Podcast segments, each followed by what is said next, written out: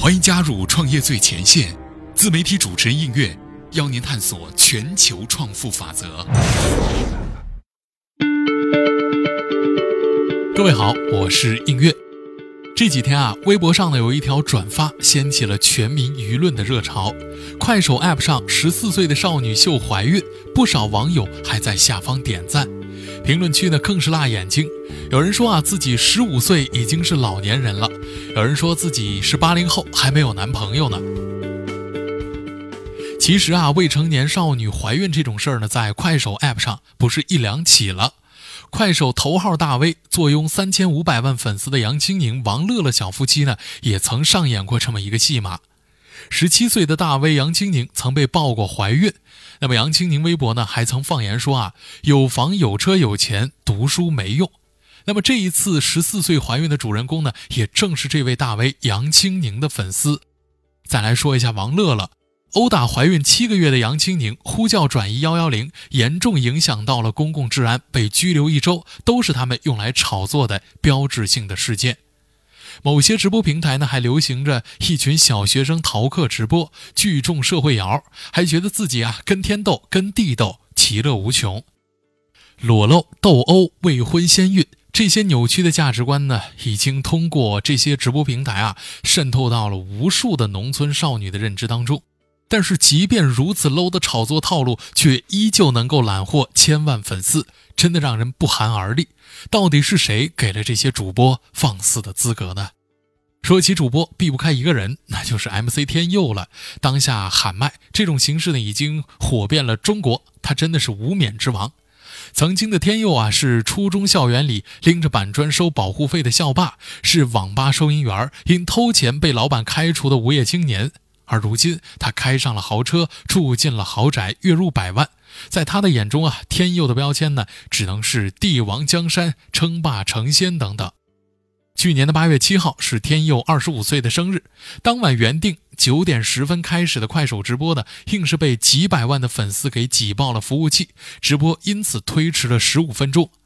虽然天佑啊全程直播仅有六十八分钟，但是观看的总人数呢却高达三百三十六点一万人。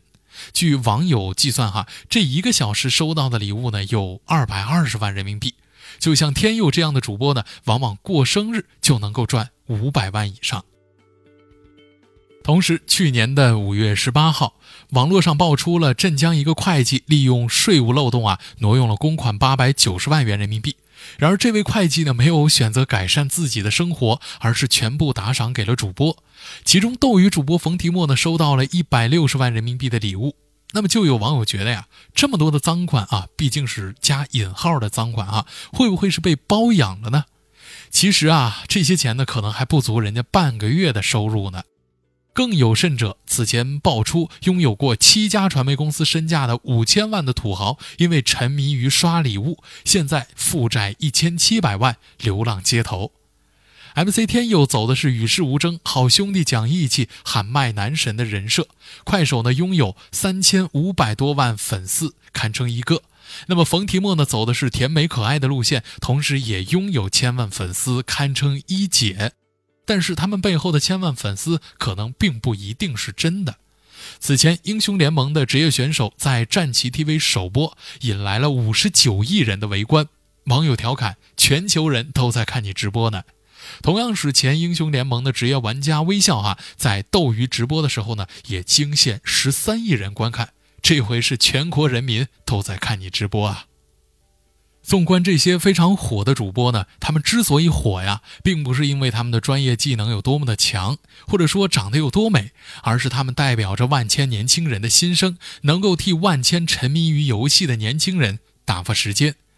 据统计，截止到二零一七年的六月份呢，网络直播用户已经达到了三点四三亿，占到了网民总数的百分之四十五点六。那么，根据部分直播平台的数据显示呀，近有三分之一的网络用户申请过直播功能。如此庞大的体量也吸引到了投资者的注意。马云呢，搞起了淘宝直播；王思聪创立了熊猫 TV；杨颖、陈赫、刘涛、鹿晗等等明星呢，也涌入到了这个直播战场。大家看吧。每当暮色降临，一个个浓妆艳抹的主播就会准时开播了，不断的挑逗，不经意的走光，一波又一波的冲击着观众的荷尔蒙。而有些平台呢，甚至会对主播的如此行径睁一只眼闭一只眼，因为这样会给平台带来更多的流量。所以在这样的环境之下呀，我们网络监管部门的压力就剧增了。二零一六年，有关部门颁布实施了《互联网直播服务管理规定》，以此来限制规范直播平台的管理尺度。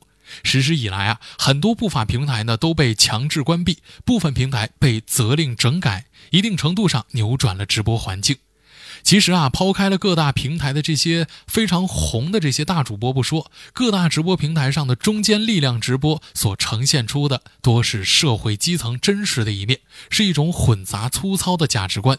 他们能够在互联网上被人们追捧，恰恰反映出了这一代人在现实生活中的空虚和浮躁。这一点呢，我们可以参照马斯洛需求基层理论。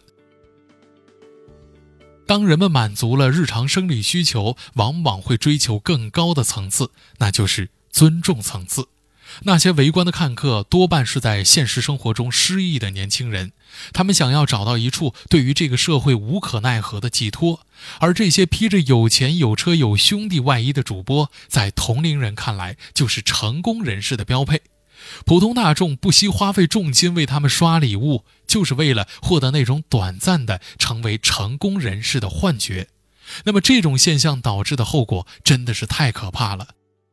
日本八十年代经济泡沫捧起的 AV 繁荣，耗损了一代年轻人，导致如今日本一批九零后对于事物是绝望的。日本的中坚力量不再崇尚奋斗，真的太怕有一天我们这一代年轻人也不再崇尚奋斗。而是期望一夜间暴富，为了年少成名而不择手段。好了，以上呢就是今天创业最前线的全部内容，感谢大家的收听，我是映月，我们下期节目再会。